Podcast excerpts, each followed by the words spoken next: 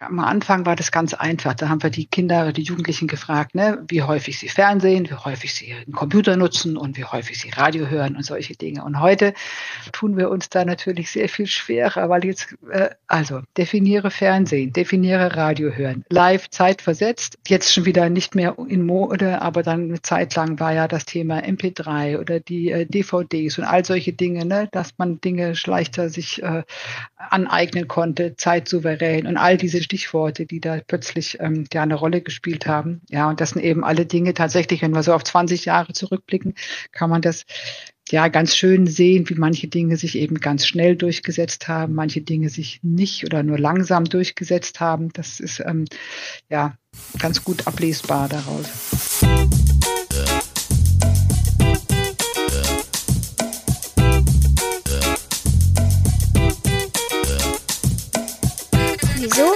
Weshalb, warum? Der Podcast über Kindermedien.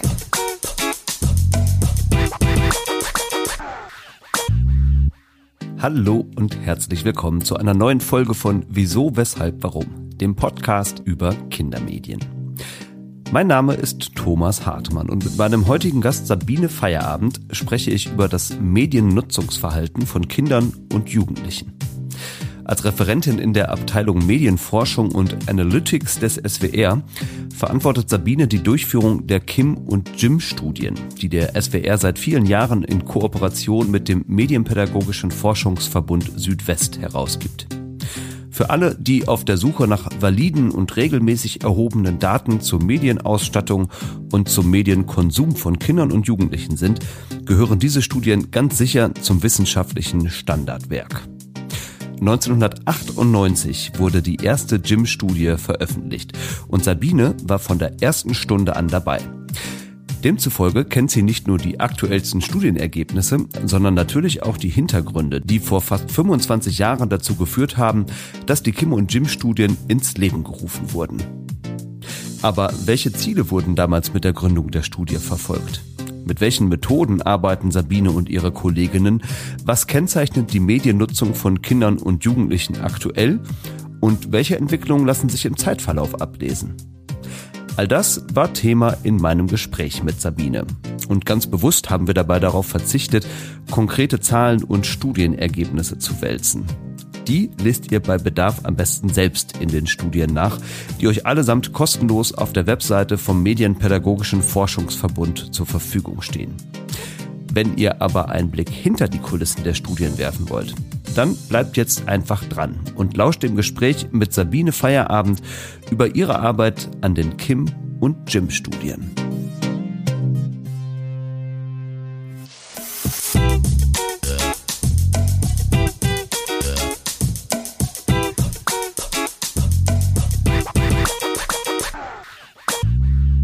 Sabine, schön, dass du dabei bist heute bei Wieso, Weshalb, Warum. Hallo. Hallo. Das neue Jahr hat gerade begonnen und äh, das ist ja traditionell immer eigentlich ein ganz guter Zeitpunkt, um Bilanz zu ziehen und ein bisschen zurückzuschauen auf das vergangene Jahr. Und genau das werden wir beide heute in diesem Gespräch ja auch machen. Wir schauen nämlich gemeinsam zurück, wie sich die Mediennutzung von Kindern und Jugendlichen im vergangenen Jahr entwickelt hat und vielleicht ja auch nochmal, wie sie sich im Vergleich zu den Vorjahren entwickelt oder verändert hat. Dazu kannst du sehr, sehr viel erzählen. Warum genau, dazu kommen wir gleich. Aber ich hätte erstmal die einleitende Frage an dich.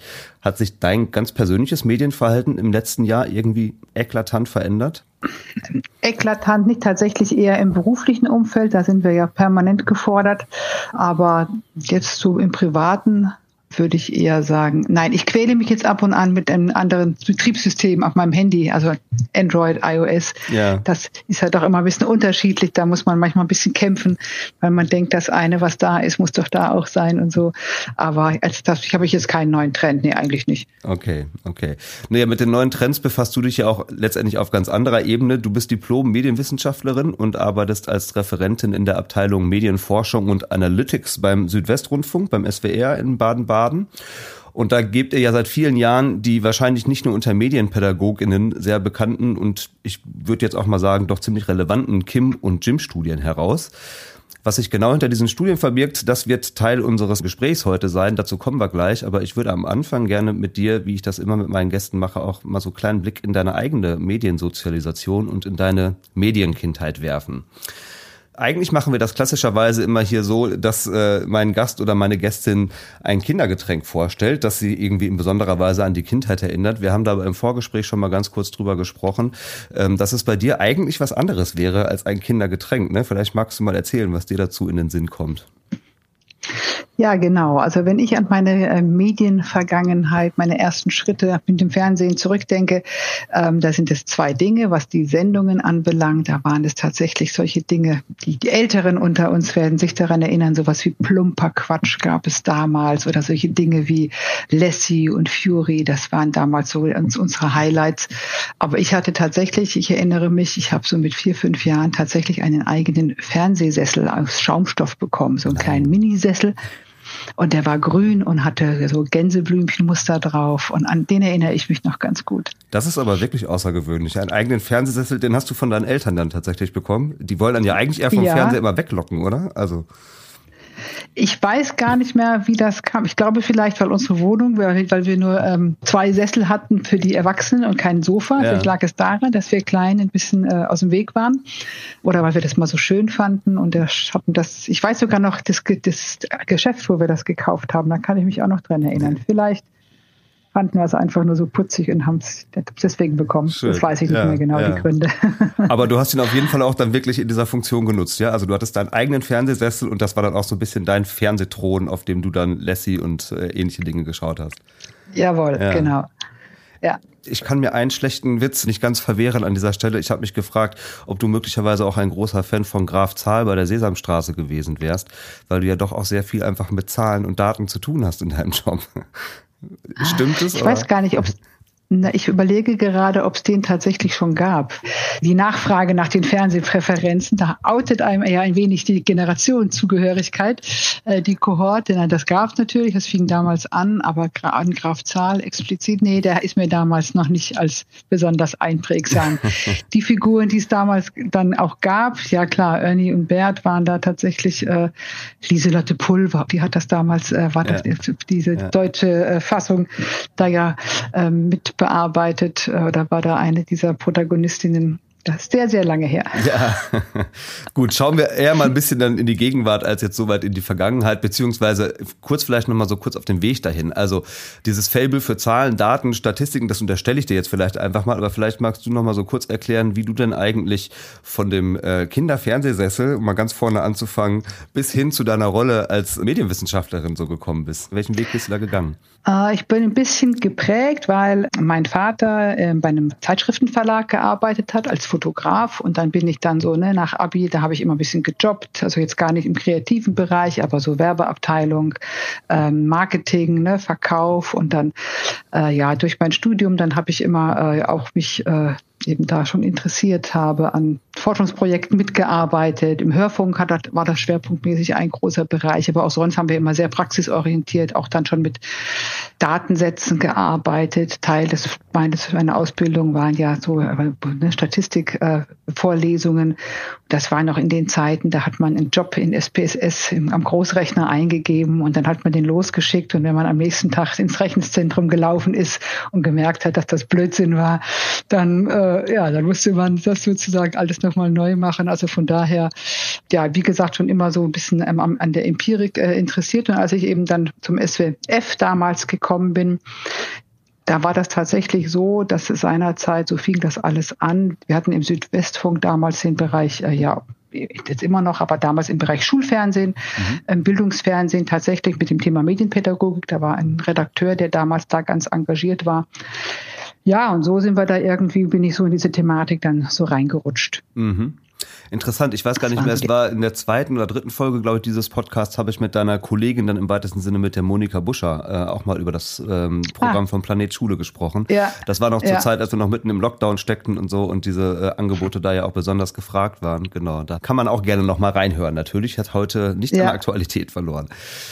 Genau, aber jetzt sagst du ja gerade schon, bist du eben beim SWR, ähm, arbeitest dort eben als Medienwissenschaftlerin und bist eben an äh, diesen Studien beteiligt, die ihr ja nicht alleine herausgebt. Also der SWR kooperiert an der Stelle mit dem Medienpädagogischen Forschungsverbund Südwest, heißt es, MPFS kurz mhm. abgekürzt. Und gemeinsam gebt ihr eben diese Studien heraus. Zwei davon habe ich eben schon mal benannt, die Jim-Studie und die Kim-Studie. Also Jim, muss man vielleicht auch noch mal kurz erklären, steht an der Stelle für Jugend, Information und Medien ne? und evaluiert das Mediennutzungsverhalten von Jugendlichen zwischen 12 und 19 Jahren. Ist auch gerade wieder frisch erschienen und erscheint auch tatsächlich jährlich. Und die Kim-Studie ist, wenn man so will, das Pendant dazu. Da sind allerdings dann Kinder zwischen 6 und 13 Jahren die relevante Zielgruppe, wo das abgefragt wird. Die erscheint auch nicht jährlich, sondern nur alle zwei Jahre, ne? Richtig? Genau. Genau. Und es gibt noch ein paar weitere. Die Mini-Kim-Studie, die da wirklich nochmal auf Kinder im Kita-Alter eingeht. Die FIM-Studie, die nochmal Familie mehr im Fokus hat. Ihr macht auch noch diverse Einzelstudien.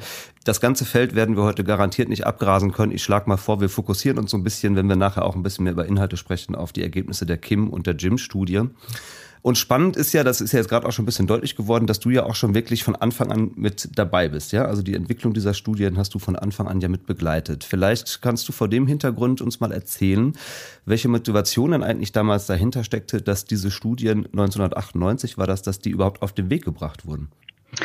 Anknüpfungspunkt war in der Tat eben damals diese thematische äh, Auseinandersetzung im äh, damaligen SWF. Damals kam ja Computer, Internet, ne, nahm so langsam seinen Lauf, äh, kam dann auch langsam, ich glaube, als ich angefangen habe, hatte ich noch gar keine eigene E-Mail-Adresse. Da mhm. gab es ja noch sowas wie ein Modem, da musste man sich einwählen, wenn man was verschickt hat und so Dinge. Und das dann eben sehr schnell, wie das ja immer so ist, ne, wenn neue in Anführungszeichen Kulturtechniken eingeführt werden, dass da ja ganz große Ängste vorherrschten.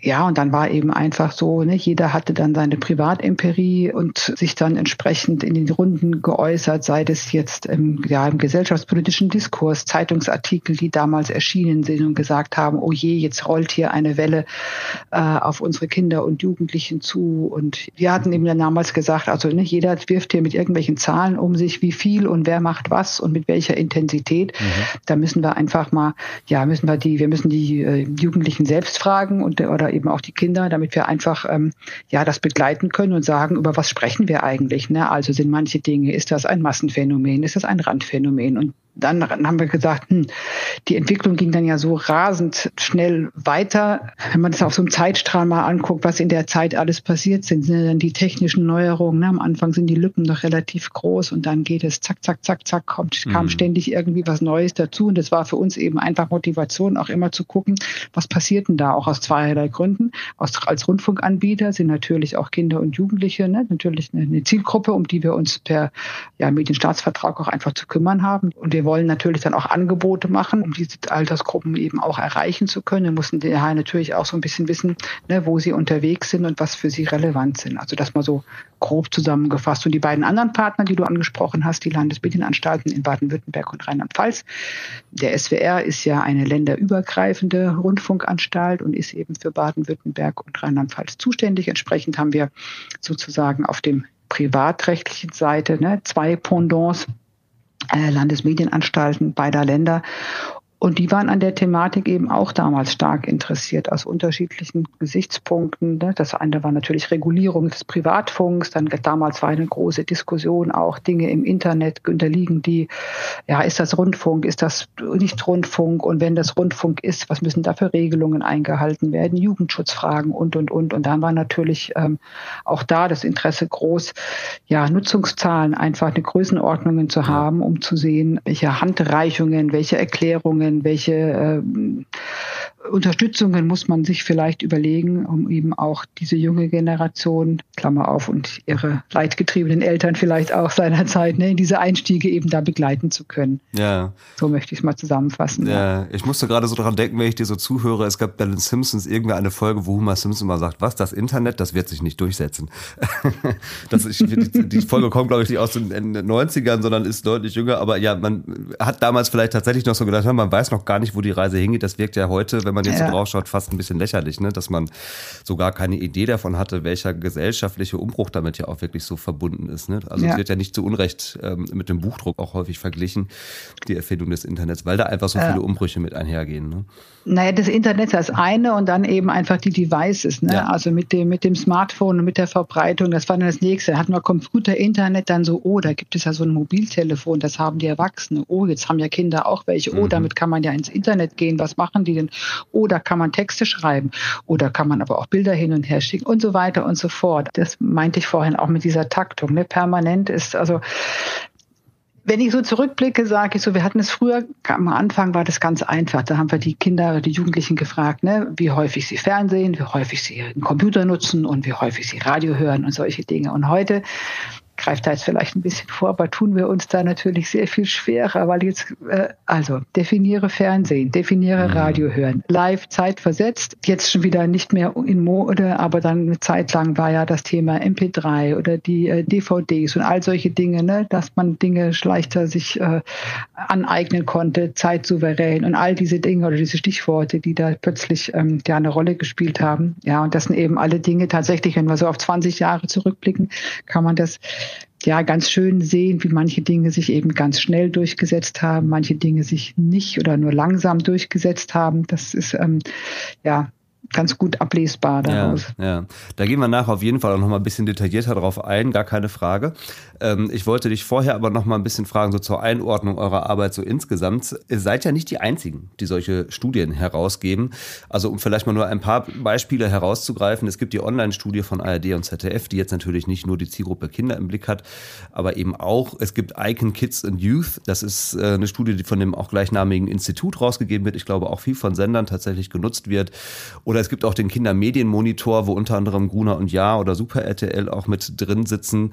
Also unterschiedliche Studien, die zumindest zum Teil auch so ein ähnliches Erkenntnisinteresse haben, wie ihr das ja auch für euch formuliert. Inwiefern unterscheiden sich denn die Kim- und die Jim-Studie von den jetzt von mir genannten Studien? Gibt es da relevante Unterschiede oder ist es eigentlich gar nicht so anders? Also aus meiner, also aus meiner oder aus unserer Sicht schon. Das eine ist eben, dass die Untersuchungen, die Studien eben frei verfügbar sind für ähm, Wissenschaft, für Studierende, für den ganzen Bereich der, der Medienpädagogik, ähm, für Politik, für, für wen auch immer, für interessierte Öffentlichkeit. Ne? Also das kostet nichts. Also ich kann da ganz niederschwelliges Angebot, dass sich jeder informieren kann. Ähm, es kann sehr gut für Fort- und Ausbildungen eingesetzt werden und all diese Dinge. Die anderen Studien, die du angesprochen hast, ich fange mal an mit der ARD-ZDF Massenkommunikation, auch eine Studie, die aber tatsächlich ja in der Vergangenheit auch nur alle vier Jahre publiziert oder erhoben wurde wurde, dann bei Personen ab 14 anfängt und dann natürlich ähm, für diese uns interessierende Zielgruppe eben der, der jungen Menschen, wo er doch noch sehr ganz, ganz andere interessensgeleitetes Vorgehen, Identitätsfindung. Also da einfach ne, spielt eine ganz, ganz interessante äh, kleine Altersgruppe. Da sind einfach die Fallzahlen dann zu gering, um zu sagen, wie unterscheiden sich denn da beispielsweise Mädchen und Jungen oder kann man das nochmal nach einem Bildungshintergrund differenzieren oder kann ja. man nochmal gucken, wie die kleinteiliger die Altersgruppen angucken, weil das ist ja schon je nach nachdem, welche Fragestellung man hat, gibt es ja schon durchaus eklatante Unterschiede. Und der dritte Unterschied ist tatsächlich das andere dieser Untersuchungen, die du angesprochen hast, die von privaten Medienanbietern sind. Das sind oft sind da so Marktmedienuntersuchungen, dass sie eben gucken wollen, also unsere, wir, wir müssen uns durch Werbung finanzieren und deswegen müssen wir wissen, wer unsere Nutzer und unsere Zuschauer oder unsere Leser sind und was die umtreibt. Und dann sind es nochmal, da ist das natürlich das Mediennutzungsverhalten generell auch mit abgeprägt und abgebildet auch da muss man sie kaufen, ne? ist eine Auftragsstudie. Ne? Also mhm. Der größte Teil davon natürlich, den, den muss man sich als Werbetreibender eben dann, ich kenne jetzt die Details, will ich das Falsche sagen, aber in der Regel eben so, ne, dann, das ist ein, Studienergebnisse, die du eben käuflich ähm, erwerben kannst, sollst, musst, damit sich das refinanziert und die eben dann unter anderem natürlich solche, welche Marken sind bei jungen Leuten angesagt, ähm, welche Medienmarken sind angesagt. Mhm. Äh, also dass es eben mehr so ähm, ja um den Bereich Werbeforschung ein Stück weit geht. Ja. Das würde ich sagen, sind so die Hauptunterschiede. Okay. Und es ist ja immer gut, wenn man für manche, manche Dinge ja auch verschiedene Quellen hat, um zu sehen, wenn zwei zum gleichen Ergebnis kommen, können wir auch noch mal noch mehr sicherer sein, dass wir ja da auch eben relevante und valide Informationen vorliegen haben. Ja. Ja, Konkurrenz belebt auch da das Geschäft ein bisschen, könnte man vielleicht sagen. Ne? Ja, ja.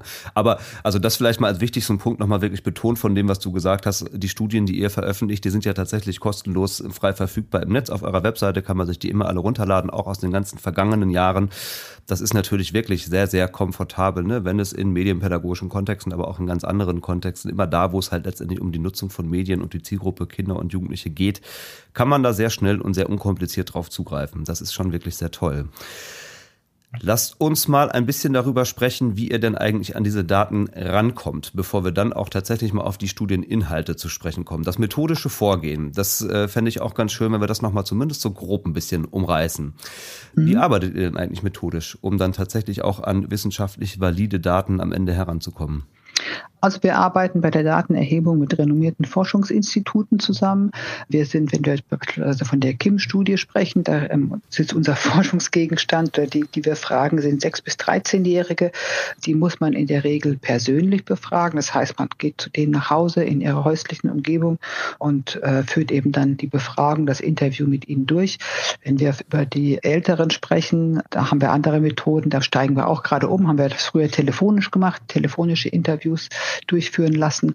Mittlerweile haben wir so einen Anteil, äh, ne, die Haushalte sind immer schwerer rein durchs Festnetz erreichbar. Das heißt, wir haben einen gewissen Anteil für Mobilfunkhaushalte haben, aber auch dann eben ein Stück weit äh, die Befragung auch online durchführen.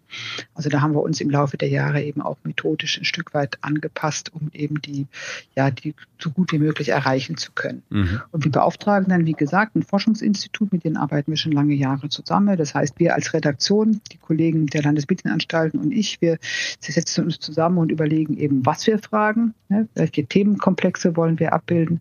Das vorhin schon angedeutet. Ein Merkmal an der Jim und an der Kim-Studie ist ja, dass wir tatsächlich, sagen wir mal so, um die 70 bis 80 Prozent des Fragebogens eigentlich konstant halten, mhm. weil wir eben Zeitverläufe und Entwicklungen äh, abbilden wollen. Aber dann eben immer so einen Teil haben, der offen ist und den wir jedes Jahr neu diskutieren und dann eben gucken, was sind jetzt Themen, die uns besonders stark interessieren. In diesem Jahr ist irgendwas gesellschaftlich aufgepoppt aufgepoppt, was wir äh, wissen wollen müssen. Ne? Ähnlich wie ich das vorhin gesagt habe, ne? alle Welt redet von XYZ. Ist das wirklich so oder ist das sowas Hergeschriebenes, was ja. in den Feuilletons steht? Ist das tatsächlich so? Ist das ein Phänomen oder nicht? Und diesen Fragen gehen wir danach.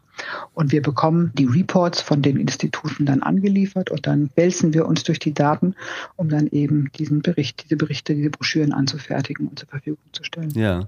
Wie viele Kinder und Jugendliche befragt ihr da für die Studien?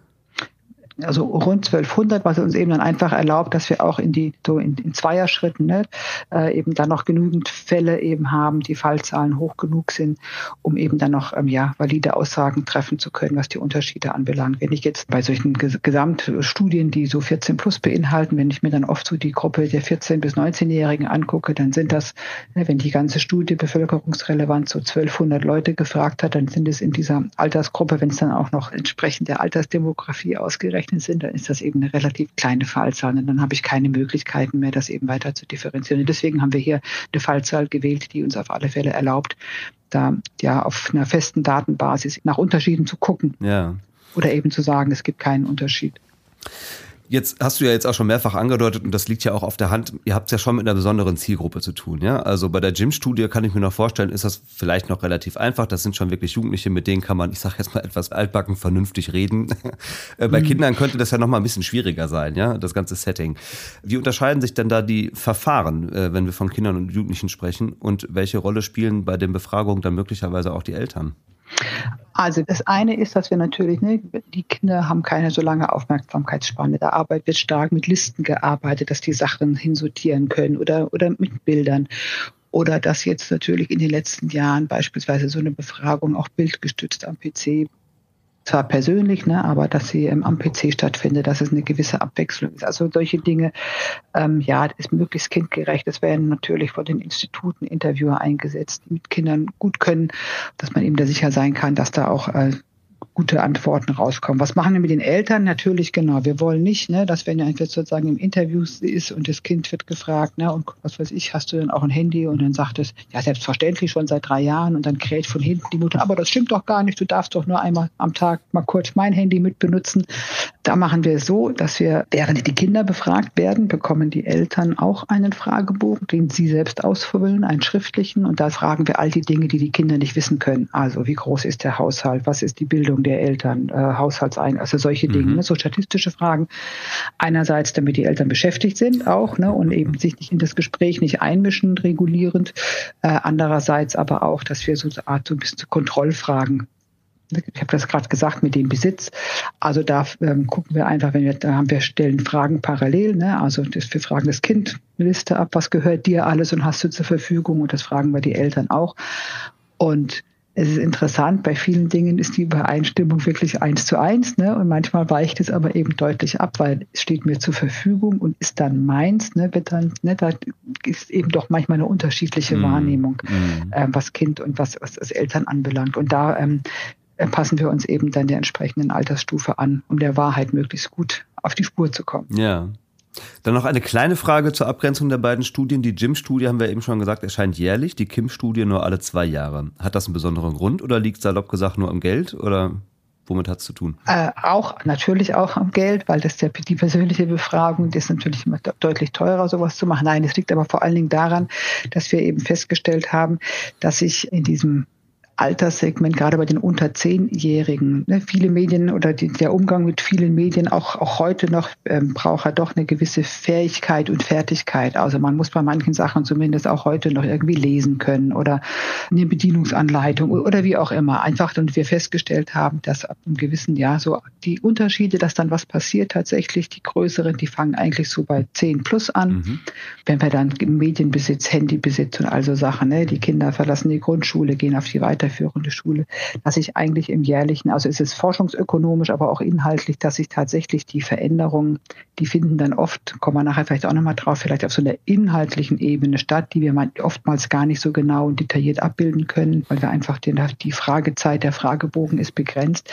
Aber diese Eckdaten, die wir überprüfen, ne, so Verbreitung, Reichweiten, solche Dinge, dass sich da bei den Jüngeren oftmals noch gar nicht so viel tut. Ja. Das ist eigentlich auch ganz logisch. Wir müssen mal gucken, ob das so bleibt. Ne? Wir haben vorhin von ja. der Taktung auf dem ja, Zeitstrahl gesprochen. Mhm wenn wir uns jetzt auch die jüngsten äh, ja, Social Media Plattformen, wo wir dann auch sehen, ne, dass die immer jünger werden und so, da müssen wir das, wird das eventuell aufgegriffen, aber ich glaube nach wie vor, dass wir in diesem Turnus bleiben werden, einfach, ja, weil es auch forschungsökonomisch auch ganz anders gar nicht machbar ist. Ja, macht total Sinn, wenn du das jetzt so sagst, genau. Das ist aber trotzdem nochmal interessant, so für den Hintergrund. Na gut, dann lass uns jetzt mal tatsächlich ein bisschen auf die Inhalte schauen, die ihr mit euren Studien so erhebt, beziehungsweise dann eben ja, wie sagt man denn, herausfindet äh, bei den vielen Daten, die ihr da erhebt. Das äh, stelle ich mir vor, dass es ein ziemlich intensiver Prozess ist. Und die Studien sind ja auch dann wirklich relativ umfangreich. Wir reden ja nicht nur von so einem drei Seiten PDF, sondern das ist schon wirklich ein richtig dickes Heft, was da jedes Jahr rauskommt. Äh, vielleicht muss man vorab nochmal sagen, wir zwei werden jetzt hier nicht die Studie von A bis Z durchforsten und äh, alle Zahlen wälzen, die man da theoretisch wälzen kann. Ich glaube, das würde ein bisschen zu weit führen und das kann jeder und jede auch im Zweifelsfall dann für sich gerne machen sondern mir geht es eher darum, vielleicht mal auf so ein paar Kernpunkte einzugehen, damit man wirklich auch so ein bisschen Entwicklung mal ablesen kann. Vielleicht magst du einleitend dazu nochmal sagen, du hast auch das eben schon mal angedeutet, dass so 70 Prozent, hast du glaube ich gesagt, ne, des Fragebogens mehr oder weniger unverändert ist immer so über äh, die Jahre. Was sind das denn dann eigentlich so für Basisdaten, die ihr da eigentlich abfragt, die da weitestgehend unverändert sind? Also das ist sowas wie Haushaltsausstattung, der, der, persönliche Besitz mit Mediengeräten, ja, die, was die Zugangswege eben einfach anbelangt.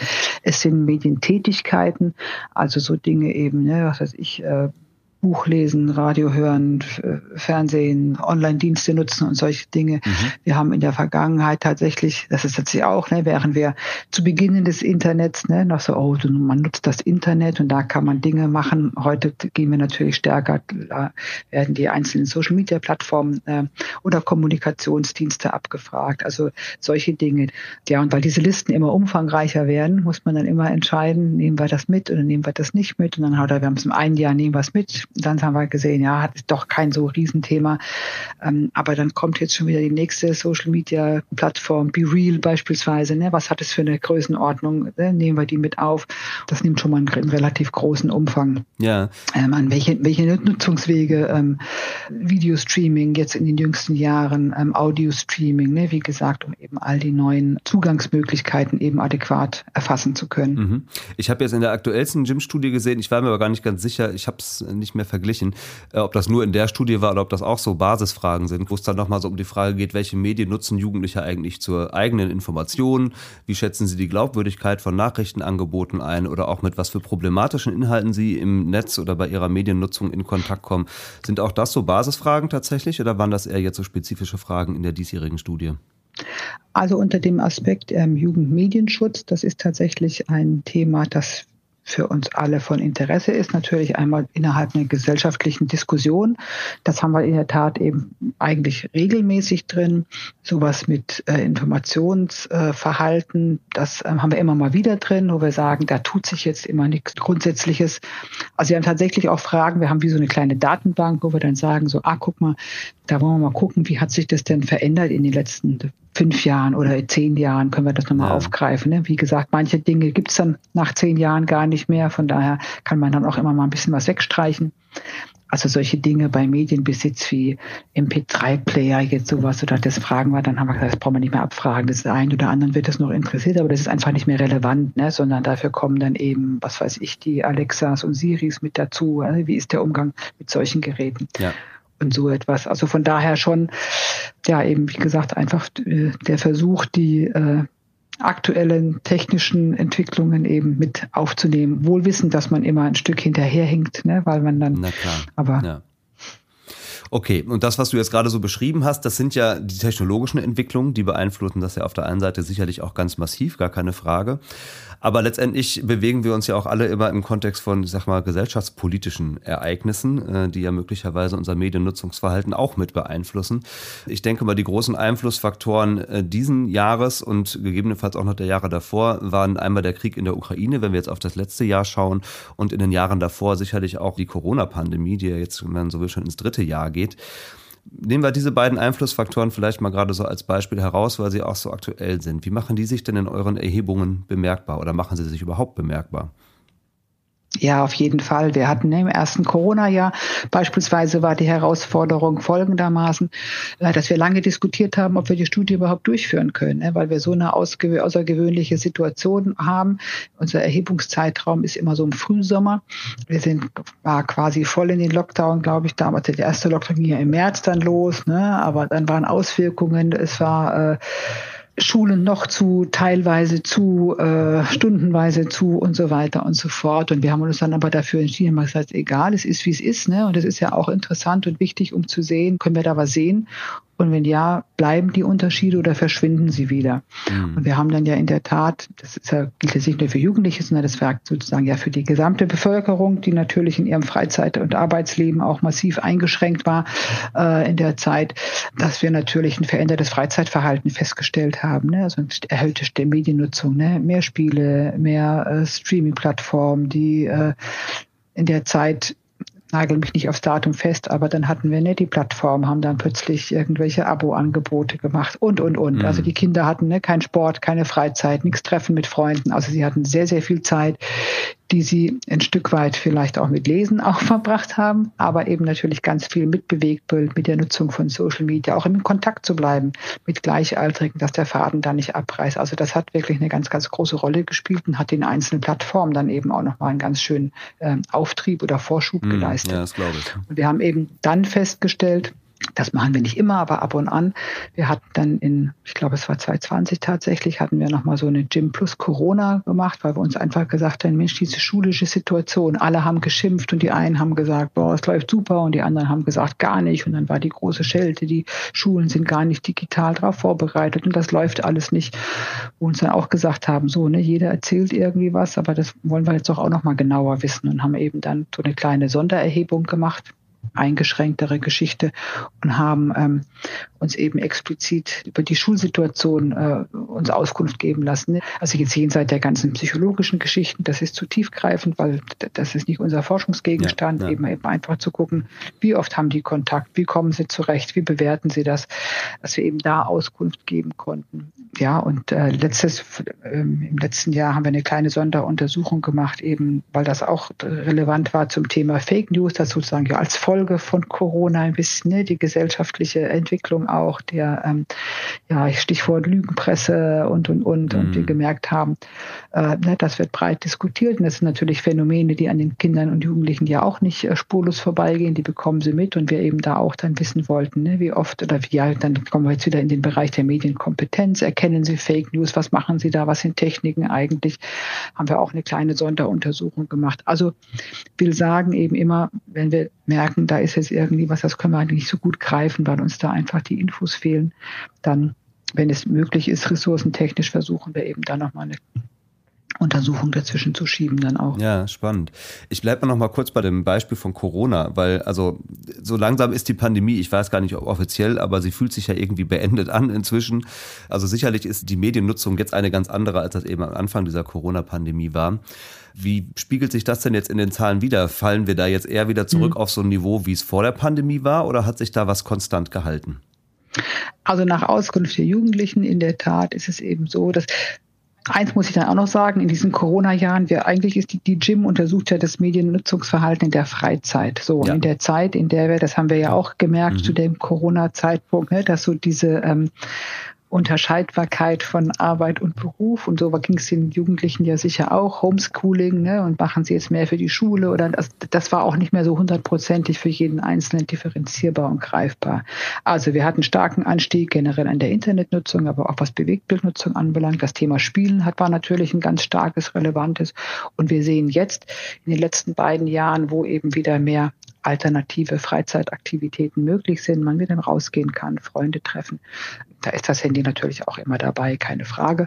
Aber dass eben doch generell Internetnutzung und solche Dinge wieder ein Stück weit zurückgegangen sind. Auch das Spielen ist ein Stück weit zurückgegangen, ist nicht mehr ganz so stark wie im ersten Corona-Jahr, aber ist in der Tendenz, also hat sich verstetigt ein Stück weit, ja. ne, wo man nicht sagen kann, okay, da sind wir jetzt wieder auf einem, auf einem, auf einem Wert, den wir 2019 hatten, ne, während wir das bei anderen, also beispielsweise was ja Bewegtbildnutzung oder sowas anbelangt, da sehen wir doch schon rückläufige Tendenzen mhm. wieder zu sowas in Anführungszeichen zu einer Normalität umgekehrt, ne, wohl wissen, dass es eben natürlich kein spezielles Phänomen ist, was jetzt nur Jugendliche betrifft, sondern natürlich auch gesamtgesellschaftlich in den unterschiedlichsten Altersgruppen sicherlich auch äh, längere Zeit vorgeherrscht hat. Stichwort Videostreaming ne, oder auch sowas wie, wie Abo-Fernsehen. Ne, das siehst sagen wir, die Zahlen für Sky, ich habe sie jetzt nicht aktuell vorliegen, aber die stagnierten ja lange, lange Zeit. Ne, dann hatte sie eben so, ein, so einen Push gekriegt, ne, weil es dann eben doch nochmal Angebote vielleicht gab, die man dann haben konnte. Ne, die, die Inhalte, ne, Netflix, äh, natürlich ne, ganz, ganz weit vorne. Aber auch eben andere Plattformen. Ne? Dann kam dann Amazon, dann ist es Disney Plus im letzten Jahr dann nochmal stärker äh, präsent ja. und bietet Inhalte an. Also die Wege und Möglichkeiten sind einfach eben auch nochmal vielfältiger geworden. Und das kann man dann ja auch nicht unbedingt dann so 100 Prozent rausrechnen und sagen, ist das jetzt Corona-bedingt? Wir stellen eben einfach fest, dass die Dinge ja sich eben einfach ja eine große Bedeutung im Leben der Kinder und Jugendlichen ja. haben. Ja, das kann man sicherlich mal so festhalten, ne? ganz klar. Dann lass uns mal die Zielgruppen noch mal ein bisschen mehr ausdifferenzieren. Also welche Unterschiede kann man denn eigentlich in der Mediennutzung von Jungen und Mädchen beobachten? Das ist eigentlich auch in Anführungszeichen kein neues Phänomen, aber also Stichwort Gaming, also alles, was mit Spielen zu tun hat. Also große Bildschirme, PCs findet man viel stärker bei Jungs als bei Mädchen und Jugendlichen. Ähm, einfach, weil du, wenn du ein ordentliches Spiel zocken willst, da brauchst du einen Rechner, der eine gewisse Kapazität hat, Grafikkarte und, und, und. Also haben wir da in der Geräteausstattung Unterschiede. Was wir in den letzten Jahren festgestellt haben, das hat aber auch viel mit dem Angebot zu tun, dass das Gaming auch auf dem Handy stärker angekommen ist und zwar auch in einer Art und Weise, wo das Handling ganz gut funktioniert, ist das durchaus eben auch was geworden, was jetzt auch für Mädchen interessanter ist, auch weil es vielleicht dann auch mehr inhaltliche Angebote gibt, ne, für das die Spiele, die auch attraktiver für sie dann sind. Das ist so ein Punkt. Ja. Was wir nicht sehen, wir, die Jungs sind stärker bei YouTube unterwegs. Ähm, wir sehen, dass überall, wo es darum geht, sich selbst darzustellen, zu präsentieren, Social Media Plattformen, Insta, TikTok, da sind die Mädchen stärker unterwegs als Jungs. Das Beispiel sind, spielt für die auch eine große Rolle, keine Frage. Aber für die Mädchen ist das einfach wichtiger nach wie vor tatsächlich wirklich sehr klischeebelastet. Ne? Also Zocken, Gaming ist eben doch nach wie vor eine stärkere Jungengeschichte. Und wenn es um Gespräch, äh, reden, sich austauschen, sich ausprobieren, selbst darstellen und sowas, da sind einfach die, sind die Mädchen weiter vorne. Ja, auch beim Lesen, ne, habe ich nochmal gesehen, ist auch so ein Bereich, ne, ja. wo das nochmal irgendwie sehr genau, relevant wird. Ja, ne? ja, ja, ja, es ist ja. wirklich ein bisschen klischeebeladen. Ne? Man würde sich andere Zahlen da vielleicht wünschen, ne? oder irgendwie zumindest was Ausgeglicheneres, aber es ist ja kein Wunschkonzert an der Stelle. Also es geht ja einfach erstmal um die Erhebung der Fakten, wie sie sind. Ne? Ja.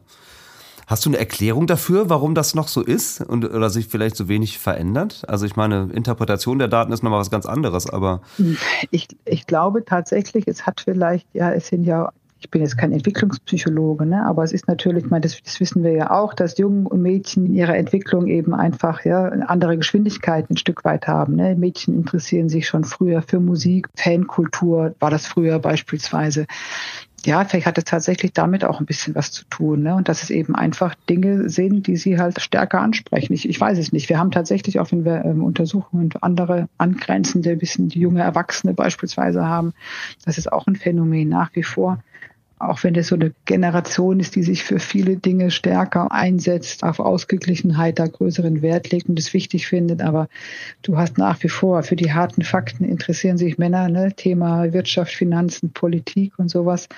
Und bei eher sozialeren Geschichten, was da das Themeninteresse belangt, da sind junge Frauen stärker äh, mit dabei. Es gibt ja auch Untersuchungen, die versuchen rauszukriegen, hat es vielleicht was auch mit dem Antwortverhalten zu tun, wenn wir nach Interessen beispielsweise fragen, dass Männer und Frauen unterschiedlich intensiv Interessen artikulieren. Ne? Mhm. Ne? Ich würde vielleicht sagen, ich interessiere mich da nur ein bisschen für, aber ein, ein Mann würde sagen, oh, das finde ich ganz toll, da interessiere ich mich ganz stark für. Mhm. Also solche Dinge spielen da eine Rolle, ohne dass ich, wir die jetzt im Detail haben verfolgen können. Aber ich kann mir gut vorstellen, dass das eben Dinge sind, die wir hier auch ähm, weiterhin finden und die sich eben nicht so schnell ja, verändern werden einfach. Ja, ja. Wie sieht das denn aus, wenn man die verschiedenen Schulformen nochmal gegeneinander abgleicht? Auch das erhebt ihr ja relativ genau oder setzt die Daten dazu mhm. zumindest nochmal auch ins Verhältnis so, ne? Ja, das wird, das, auch das ist was, was in den, in den vergangenen Jahren, Stichwort Schulreform, einfach auch schwieriger gewesen ist, als wir mit der Gym-Studie angefangen haben. Da haben wir tatsächlich nach den, in Anführungszeichen, traditionellen drei Schulformen auch unterscheiden können. Realschule, Hauptschule, Gymnasium. Und auch da war das Klassische in manchen Bereichen eben, nicht. Je höher die Bildung, desto, äh, ich schere es jetzt über einen Kamm, ne, desto, äh, etwas äh, nicht selektierter, aber doch äh, bisschen weniger Spiele, ein bisschen mehr lesen. Also das, was man mhm. sozusagen, was man sich ja auch, auch so, so ein bisschen so, so vorstellt.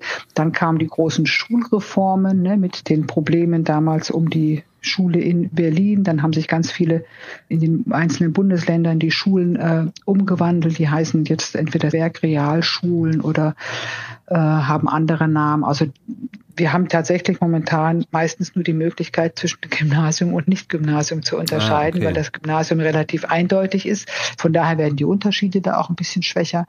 Aber da haben wir dann natürlich dann, ja, solche Dinge auch, äh, dass sie sich vielleicht gar nicht so sehr, also die, die Dauer der Mediennutzung nicht so sehr unterscheidet. Das sind eher so Nuancen, aber dass dann die Inhalte vielleicht dann durchaus doch ein bisschen andere sind. Vielleicht doch noch ein bisschen mehr ja, angeleitet auch durch schulische Interessen oder was in der Schule auch, auch gefragt wird. Wir haben zum Beispiel auch sowas, dass welche YouTube-Genres ähm, spielen da eine Rolle oder auch, was du gerade vorhin angesprochen hast, ne, das in, ähm, Interesse äh, an Nachrichten beispielsweise ja. oder auch an, an solchen Themen. Und das ist dann bei Gymnasiasten meistens nochmal etwas äh, stärker ausgeprägt. Auch das ist ja was Altes. Wir haben ja nach wie vor eine große Korrelation zwischen auch Bildung und Einkommen, wobei das tatsächlich, was so die generelle Medienausstattung Ausstattung anbelangt, da sieht man gar keine Unterschiede mehr. Ne? Aber wenn es dann so in Detailgeschichten dann geht, was weiß ich, neueste Modelle und sowas, ne, da siehst du dann eben durchaus dann vielleicht nochmal Unterschiede. Ja, na, ich knüpfe da nochmal gerade so ein bisschen dran an. Ich habe mal in die allerersten Studien auch reingeschaut und in der Gym-Studie von 1999, nein, Entschuldigung, in der Kim-Studie war es, von 1999. Mhm. Da stand folgender Satz drin, ich zitiere den mal gerade kurz. In den Bereichen Spaß und Unterhaltung sind Computer und Internet für alle Bildungstypen relevante Medien, für den Bereich Information und Bildung gilt dies weniger. Auch formal weniger gebildete Jugendliche müssen an den Chancen, die die neuen Technologien bieten, partizipieren können. Ja, war dann noch so die Forderung, die da nochmal mit drangehängt war. Das mhm. bildet ja schon ein bisschen ab, was du auch eigentlich gerade nochmal beschrieben hast. Wohlgemerkt 23 Jahre später. Also eigentlich erübrigt sich die Frage schon fast, die ich jetzt an dich habe. Nämlich, ob sich anhand der heute vorliegenden Daten ablesen lässt, ob diesem Anspruch Genüge getan wurde. Aber wenn ich dich richtig verstanden habe, noch nicht so richtig, oder? Also es, ich glaube, das lässt sich nicht pauschal sagen. Da müsste man tatsächlich jetzt wirklich viele einzelne Elemente äh, sich jetzt nochmal angucken. Aber das meinte ich vorhin, ne? also diese Ausstattung mit, sei es jetzt, also wir hatten jetzt im letzten Jahr beispielsweise einen totalen Boom mit, mit, mit Smart TVs. Ne? Jetzt kann das einerseits sein, ne, vielleicht ist jetzt ein Spaß. Durch die intensive Fernsehnutzung während Corona hat der ein oder andere Bildschirm seinen Geist aufgegeben und deswegen musste ein neuer gekauft werden. Und die neuen, die haben eben alle nur noch, haben alle nur noch, sind alle Smart TV tauglich. Was anderes gibt's ja auch gar nicht mehr. Ja. Nein, Spaß beiseite. Nee. Auch während der Corona-Zeit, ne, weil ja das auch ganz unterschiedlich war, ne, wie Schulen agieren. Ne, gibt es Computer an den Schulen? Wie sind die Schulen ausgestattet? Da hatten wir gar keine großen Bildungsunterschiede mehr, je nachdem, was die für Schulen besucht haben. Im Gegenteil, da hatten wir manchmal sogar, dass die Gymnasium schlechter ausgestattet waren ne? oder dass die uns die Kinder, die ein Gymnasium, Jugendlichen, die ein Gymnasium besucht haben, uns da erzählt haben, dass die Dinge eben weniger häufig eingesetzt werden im Unterricht. Also von daher glaube ich, dieser große Bildungsbeiß, was jetzt so Geräteausstattung anbelangt, das ist, glaube ich, tatsächlich weniger der Punkt. Aber was so nach wie vor, denke ich schon noch, und das beleuchtet man natürlich wie ich vorhin schon gesagt, nicht so intensiv, aber was die Inhalte sind, die eben mhm. jeweils ähm, dann genutzt werden. Ja, und die sind mannigfaltig. Ich kann auf Insta kann ich jetzt auch wieder übertreibe ich ein bisschen polemisch. Ne? Ich kann Insta nur nutzen, uh, um mir irgendwelche tollen informativen Dinge anzugucken. Ich kann es aber auch nutzen, nur um mir irgendwelche Memes oder irgendwelche uh, Challenges oder ich weiß nicht was, uh, was jetzt vielleicht dem Anschein nach zunächst jetzt mal vielleicht ja nicht ganz so wertvoll, wichtig oder wie auch immer äh, bewertet würde. Ja. Ich glaube, da gibt es einfach ein Stück weit Unterschied. Ja. Du hast das auch eben schon mal so ein bisschen anklingen lassen, aber ich möchte dich trotzdem noch mal ganz gezielt fragen, wenn du über den Gesamtverlauf der letzten Jahre dann wirklich so schaust, ähm, gibt es besondere Trends oder Langzeitentwicklungen, die ihr so feststellt? Oder man könnte auch umgekehrt fragen, so deutliche Brüche, die dir jetzt so im Rückblick noch mal so einfallen, wo irgendetwas, was vielleicht mal ganz on vogue und äh, angesagt war, von jetzt auf gleich gar nicht mehr auftaucht und irgendwie irrelevant wird? Also das vorhin schon mal angedeutet, MP3 und i, dieses, dieser, dieses i, wie, wie hieß das iPad, dieses, äh, dieser von, von Apple, dieser, dieser ja, MP3-Player. Ja. Wie hieß er denn? Ne, wissen wir schon nicht mehr, mehr wie er hieß. Das, ja, das ist ein schönes, äh, schönes Beispiel. Äh, ja, also iPod, der, diese, der iPod war es, ja. Aber wir wollen ja auch kein iPod, Product Placement genau. machen hier, also schnell genau. wieder vergessen. Nein, aber eben gerne wieder vergessen. Also MP3-Player, ne, die gingen ganz steil und dann waren die plötzlich, ne, nachdem äh, ich habe ich das, das Handy hatte, brauchte kein eigenes Gerät. Das Handy kann das eben auch noch, kann auch Musik abspielen und zwar noch noch viel, viel mehr Inhalte als vorher. Dann war der platt, dann war der tot, dann gab es es nicht mehr. Ähnlich ist es mit DVD-Player. Ne? Weiß auch kaum noch jemand, was das ist oder wozu man das überhaupt jemals gebraucht hat.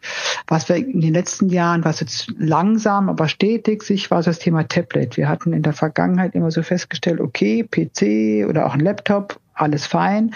Tablet vielleicht eher ein bisschen, eine These hätte ja sein können, oh, so ein Tablet, gerade für die Jüngeren, ne, das ist schön, kann man die Hand geben, da kann man schön drauf äh, spielen, malen, zeichnen, raten, was auch immer. Ja da waren wir tatsächlich immer ein Stück weit überrascht, dass die sich doch relativ langsam durchgesetzt haben. War sicherlich auch eine Preisfrage einfach, ne, weil die lange relativ teuer waren. Und wenn es dann die Geräte, die gab es dann zwar in den Haushalten schon, aber die Nutzung hat sich nicht äh, parallel dazu entwickelt.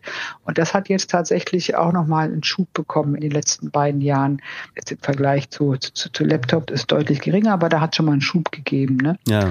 Das wären so Beispiele. Ja, spannend. Und dann nochmal vielleicht auch umgekehrt gefragt, bei Erwachsenen gibt es ja gerade in technologischer Hinsicht auch manchmal so Retrowellen. Ne? Also Ähm, die Schallplatte, das gute alte Vinyl wäre da vielleicht mal so als Beispiel zu nennen. Oder ich glaube, es gibt bestimmt auch noch ein paar Freaks, die extra noch VHS-Kassetten aufnehmen, weil sie dieses Medium so lieben oder so. Das ist ja auch aus einer Erwachsenenperspektive total nachvollziehbar. Das schwingt bestimmt auch viel Nostalgie mit und so. Gibt es solche Beobachtungen bei Kindern und Jugendlichen auch?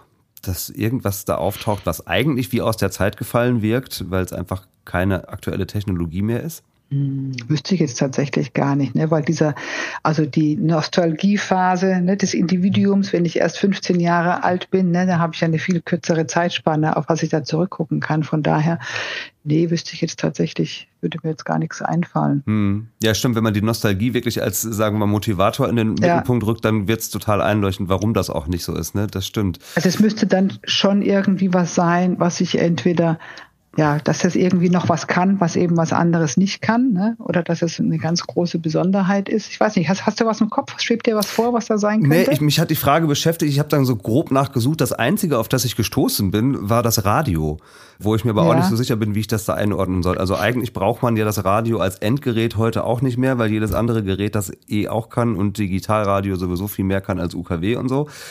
Aber interessanterweise war die Radionutzung 57 Prozent, habe ich bei der Gym-Studie zumindest gelesen, mhm. ist damit ja noch erstaunlich hoch. Vielleicht verstehen Kinder und Jugendliche unter Radio auch einfach was anderes, nämlich meinen damit möglicherweise die App, mit der sie Radio hören oder so. Weiß ich nicht genau.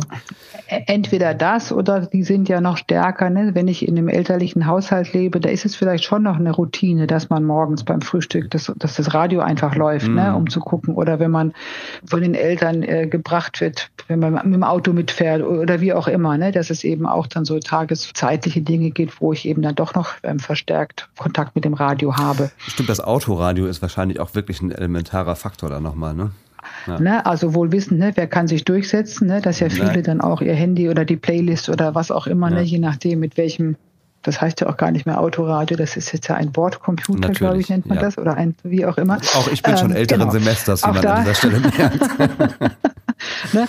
Also da ist die Frage, so wie früher, wer hat die Gewalt über die Fernbedienung, ne? sozusagen, wer bestimmt im Auto, was gehört wird, auch als Quelle für Musik, ne? um, um Musik zu entdecken ne, dass das tatsächlich mhm. ne, auch ein wichtiger, wichtiger Nutzungsfaktor ist. Ja. Ähm, weil wir wissen, dass Musik eben so eine wichtige Rolle spielt. Ja, also ich merke schon gerade, das ist ja jetzt auch an der Stelle nicht anders möglich, da driften wir ja schon fast ein bisschen ins Spekulative ab und das ist ja eigentlich gar nicht eure Aufgabe äh, zu spekulieren, sondern ganz im Gegenteil eher dafür zu sorgen, dass wir wirklich über Daten und Fakten sprechen.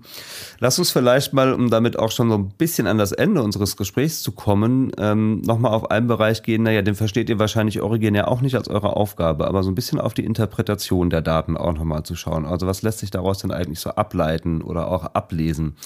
Vielleicht anekdotisch einfach nochmal zur Einleitung zwei Zitate aus äh, jetzt wirklich mal der allerersten Gym-Studie von 1998, die, wenn man sich die jetzt heute so vor Augen führt, äh, wirken die schon fast so ein bisschen anachronistisch, wenn man sich das äh, so, so anhört. Äh, einmal habe ich gelesen, die Daten zeigen, dass sich der Medienumgang der heutigen Generation der 12- bis 19-Jährigen noch nicht wesentlich von denen vor ihnen unterscheidet würde man heute wahrscheinlich nicht mehr so sagen, ne? Nee. unterstelle ich mal so. Genau. Nein, auf keinen Fall, ja. ja. Anderer Satz, der da auch noch interessant war, die Tageszeitung wird von den Jugendlichen mit steigendem Alter stärker gelesen und weist ein ausgesprochen positives Image unter den befragten Jugendlichen auf. Ich ja, sehe dich lachen. Ja, ja, ja, auch das ist sowas. Ne? Ich glaube, ich verrate kein Geheimnis, dass auch die Tageszeitung insgesamt ne, durch die vielen alternativen Möglichkeiten, sich Nachrichten zu beschaffen, ja ein bisschen unter Druck geraten ist in den letzten Jahren. Ja. Da würde ich tatsächlich sagen, es ist so ein sukzessives auch da, ne, ein Rückgang über, über all die, über all die Jahre, mhm. ähm, ja, da, da hat stattgefunden, einfach eben, weil äh, ja eben auch weniger Elternhaushalte eben einfach inzwischen, das muss man ja auch sehen, ne, die Generation, die jetzt äh, Eltern sind, gerade jüngere Kinder, die sind da ja auch schon nicht mehr so mit Tageszeitungen und solchen Sachen verwurzelt, ne, als es vielleicht eben noch deren Elterngeneration ja, eben ja, einfach war. Es gab noch einen anderen mhm. Punkt, der ist jetzt aber gerade wieder aus der aktuellen Studie, also gar nicht von 98, mhm. wo ich nochmal gelesen habe, dass der Fernseher zwar inzwischen vermehrt eingeschaltet wird, allerdings kürzer ferngesehen wird. Ja? Der Begriff, den ihr da verwendet habt, ist das Erodieren der Fernsehnutzung. Fand ich ganz interessant, gerade durch, mit, mit diesem ja doch relativ drastischen Begriff im Grunde genommen. Ich weiß nicht, ob du dir da eine Einschätzung zu zutraust, aber was würdest du denn sagen, sind kürzere Inhalte tatsächlich einfach inzwischen attraktiver für Kinder und Jugendliche und haben digitale Medien damit mit womöglich einen negativen Einfluss auch auf die Aufmerksamkeitsspannen von Kindern und Jugendlichen? Oh, ich würde tatsächlich ähm, so zwei Dinge unterscheiden. Also beispielsweise, wir fragen ja immer nach dem liebsten Fernsehsender. Ja. Und wir hatten in der Vergangenheit waren immer nicht, nicht viele, die den liebsten Fernsehsender genannt haben, aber das war immer so ein Rennen zwischen Pro7 und, und, und RTL, mhm. je nachdem, ne, wer waren dann die Castingshows oder solche Dinge, die eben durchaus sehr attraktiv waren. So, und in diesem Jahr liegt tatsächlich Netflix an erster Stelle der liebsten Fernsehsender. Und da müsste man eigentlich streng sagen, so, nein, nein, nein, das ist ja gar kein Fernsehsender. Ja, aber in der Warnung eben, da gibt es Serien, da gibt es Filme. Ja, also offensichtlich ist die Wahrnehmung da eine andere. Warum sage ich das? Ähm, ja, weil ich eben denke, es kommt so ganz stark so auch auf die Inhalte an, ne? was momentan jetzt gerade auch angeboten ist. Und wenn wir gesagt haben, das ist kürzer, diese Interpretation kommt daher, dass wir eben einfach gesehen haben, so die Nutzungsfrequenz, wir fragen das ab, machst du das täglich oder mehrmals in der Woche, also der Prozentsatz, der eben mindestens mehrmals die Woche einschaltet, der hat sich gar nicht so stark verändert, aber wenn, dann ist es die durchschnittliche Nutzungsdauer, die die angeben, dass die weniger geworden ist. Woran mag das liegen? Naja, wir hatten immer überlegt, oft noch ist im Linearen, also im Fernsehen, da hat eine Serie 45 Minuten, das ist schon angedeutet, ne? wir haben jetzt, wenn wir so Miniserien in der Webserien beispielsweise haben. Die sind oft kürzer. Auf YouTube sind die Inhalte natürlich auch kürzere. Wenn wir uns Facebook, äh, Insta oder sonst irgendwie was angucken, ja. da die Reels, das sind auch immer kürzer. Ob das jetzt tatsächlich mit der ähm, Aufmerksamkeitsspanne, dass man langes nicht mehr nutzen kann, weiß ich nicht. Das ist nicht ja. mein Bericht, da fühle ich mich nicht kundig genug. Ja, okay. Was aber man natürlich auf jeden Fall sagen kann, ist, dass tatsächlich eben einfach diese Konkurrenz in diesem ganzen ja, Millionenkosmos in irgendeiner Form überhaupt relevant und entdeckt zu werden, um auch dann auch überhaupt erst eine Chance der Nutzung zu haben. Ne? Das ist natürlich sehr viel schwieriger. Ganz schönes Beispiel.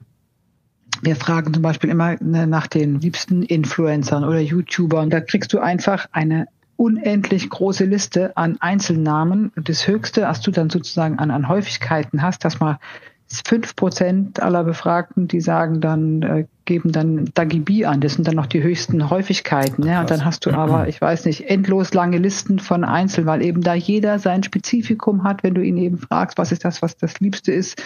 Das hat dann vielleicht auch ganz kurze Zyklen. Ne? Die sind eben nicht besonders treu, ne? sondern auch dadurch, ne? wenn wir überlegen, ne? Zwölfjähriger hat natürlich dann, wenn er 14 ist, noch ganz andere Interessen mm. plötzlich wieder. Ne?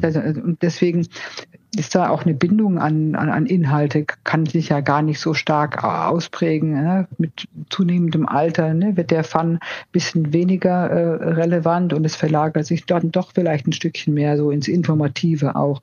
Ja, weil ich dann vielleicht mich für ein, ein Hobby habe oder weil ich Fan von irgendeinem Fußballverein, einem Sportverein bin oder weil ja, keine Ahnung, weil es gerade eine spezielle Mode gibt, wo ich mich informieren will oder, oder, oder, ne, weil ich einfach, ja, das Bewusstsein der jungen Menschen sich ja auch weiter ausprägt, die Interessensschwerpunkte oder das Interesse sich einfach stärker ausbildet an ganz vielen Dingen und sie dann eben auch nach vielen anderen Sachen suchen. Ne? Mm dann greife ich das, was du jetzt gesagt hast, nochmal mit einer anderen Frage auf und dann spinnen wir das vielleicht damit nochmal ein bisschen weiter. Du hast ganz zu Anfang auch schon mal gesagt, dass es natürlich auch immer wieder so Fragen gibt, die ihr abgefragt habt, die dann irgendwann auch mal aus den Umfragen verschwinden, weil sie im Grunde genommen irrelevant geworden sind.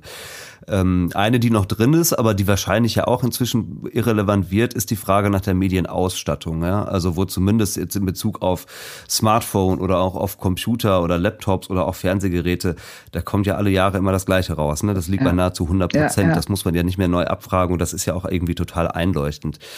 Ähm, nee, aber an der Stelle ist zum Beispiel, das ist auch, das ist zum Beispiel, du hast ja ganz oft wenn du äh, unterwegs bist, hörst du ja, nee, also Fernsehen, meine, die wissen ja gar nicht, was ein Fernseher ist. Und Fern wir gucken überhaupt kein Fernsehen, das gibt es mhm. nicht das sagen wir mal das klassische Fernsehen in seiner Art, das ist schon rückläufig, das ist richtig. Aber wenn du sie fragst, dann ist Fernsehen durchaus eine relevante Größe. Und gerade auch bei kleineren Kindern, ne? natürlich haben die auch ganz viel Zeit versetzt und über YouTube und über Mediatheken oder weiß der Geier was alles. Aber Fernsehen ist trotzdem, spielt da noch eine Rolle. Und das ist zum Beispiel, finde ich, dann durchaus wichtig, wenn eben der allgemeine Konsens und die Vorstellung irgendwie ist, Fernsehen ist komplett tot. Ja, es ist schwächer, der Herzschlag ist vielleicht nicht ganz so stark, logischerweise, wie das früher war, aber es pulsiert noch und tatsächlich, es wird äh, vielleicht in 10, 15 Jahren, wie wir es jetzt kennen, lineares Fernsehen, wird es anders gar nicht oder wie auch immer geben. Aber das sind dann eben auch solche Dinge, wo wir sagen, nee, da gucken wir jetzt mal nach und deswegen fragen wir das auch immer. Wir sagen, nee, das stimmt gar nicht. Sie haben alle und ganz viele haben hm, den sogar in verstehen. ihrem Zimmer stehen. Ja, ne? ja. Klar gucken die keine fünf Stunden am Stück mehr, ne? aber punktuell, wenn halt irgendwie was Wichtiges ist, ist, ähm, dann ist es eben durchaus noch relevant. Genau. Ja, wir haben das ja jetzt schon an mehreren Stellen auch festgestellt. Das hat ja ganz viel auch wirklich mit den Begrifflichkeiten zu tun. Ne? Also reden wir jetzt über Fernsehen oder reden wir über Internetnutzung und sind das eigentlich wirklich zwei verschiedene Paar Schuhe oder gibt es da nicht auch Überschneidungen, weil eben, du sagst es schon richtig, durch die Mediatheken, Ausspielungen auf YouTube oder in den Social Media Kanälen ist ja, steckt ja immer noch eine redaktionelle Arbeit dahinter, die dann ja letztendlich von Fernsehsendern ausgeht. Ja, also dann äh, merkt man schon, dass es auch wirklich schwierig ist, diese, diese Abgrenzung in der Weise vielleicht so vorzunehmen. Ne? Aber wohin ich auch eigentlich äh, hinführen wollte mit der Frage, also um Gottes Willen nicht vorgeben, was ihr abzufragen habt oder was nicht, sondern das war, ich habe das nur mal als mhm, Beispiel nee. rausgegeben, so, ne, wo die Zahlen dann relativ konstant sind. Aber welches Erkenntnisinteresse glaubst du denn wird zukünftig für euch mehr noch im Vordergrund stehen, als das jetzt vielleicht äh, bislang so in der Vergangenheit der Fall war. So ein paar Aspekte hast du da ja, glaube ich, auch schon aufgegriffen. Aber magst du das nochmal ein bisschen schärfen, konkretisieren?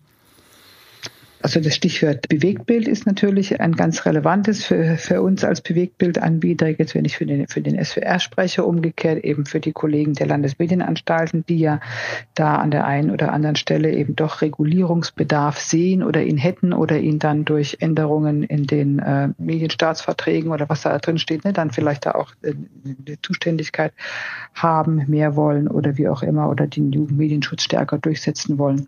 Solche Fragen. Was dann natürlich für uns total spannend sind, ne, sind die Inhalte auf den Plattformen ich habe es vorhin gesagt, wir haben auch in den letzten Jahren immer mal wieder probiert rauszukriegen, ne? unterscheiden sich die Plattformen, also ist das die eine stärker, wenn es um Kontakte geht, die andere stärker, wenn ich wissen will, was gerade angesagt ist. Ne? Also gibt es unterschiedliche Nutzungsmotive. Das ist auf so einer Ebene, wie, wir auf so einer Befragung, ist das nicht ganz einfach rauszukriegen. Ne? Wir versuchen uns da ein bisschen zu nähern über verschiedene Statements und fragen da die Zustimmungen ab.